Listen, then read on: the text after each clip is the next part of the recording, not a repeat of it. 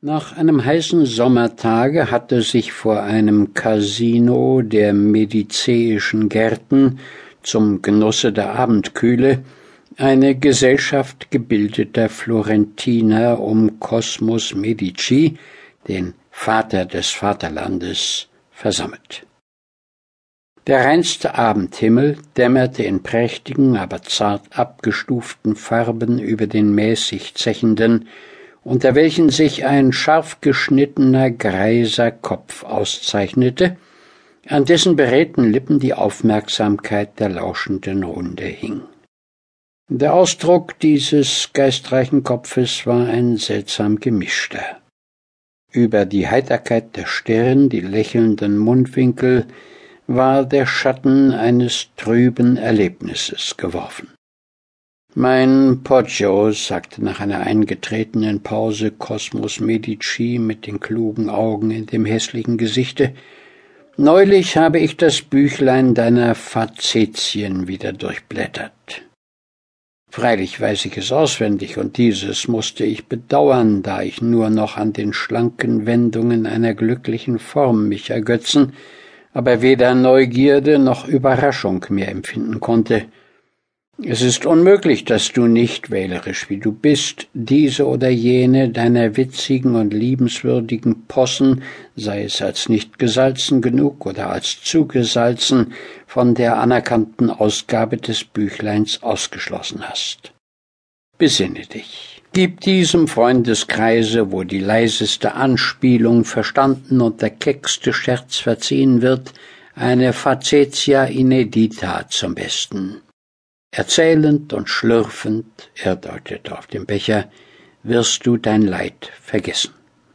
Den frischen Kummer, auf welchen Kosmos als auf etwas Stadtbekanntes anspielte, hatte dem greisen Poggio, dem jetzigen Sekretär der Florentinischen Republik und dem vormaligen von fünf Päpsten, dem früheren Kleriker und späteren Ehemanne, einer seiner Söhne verursacht, welche alle herrlich begabt waren und alle nichts taugten. Dieser Elende hatte die greisen Haare des Vaters mit einer Tat beschimpft, die nahe an Raub und Diebstahl grenzte und dem für den Sohn einstehenden sparsamen Poggio überdies eine empfindliche ökonomische Einbuße zuzog. Nach einem kurzen Besinnen antwortete der Greis Jene Possen oder ähnliche, die dir schmecken, mein Kosmos, kleiden wie üppige Kränze nur braune Locken und missziemen einem zahnlosen Munde. Er lächelte und zeigte noch eine hübsche Reihe weißer Zähne, und, seufzte er, nur ungern kehre ich zu jenen Jugendlichkeiten, wie harmlos im Grunde sie sein mögen, zurück. Jetzt, da ich die Unbefangenheit meiner Standpunkte und die Lässlichkeit meiner Lebensauffassung bei meinem Sohne, ich weiß nicht Kraft welches unheimlichen Gesetzes der Steigerung, zu unerträglicher Frechheit, ja zur Ruchlosigkeit entarten sehe. Borgio, du predigst, warf ein Jüngling ein, du, welcher der Welt die Komödien des Plautus wiedergegeben hast.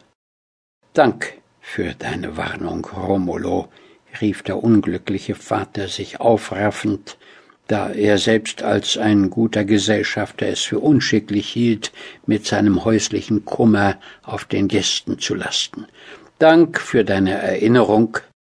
Der Fund des Plautus ist die Fazetie, mit welcher ich heute euch, ihr Nachsichtigen, bewirten will. Nenne sie lieber den Raub des Plautus, warf ein Spötter ein.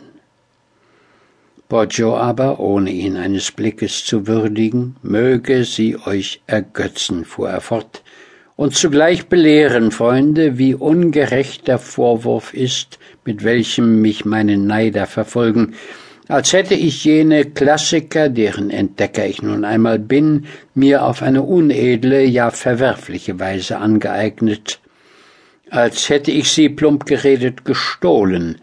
Nichts ist unwahrer.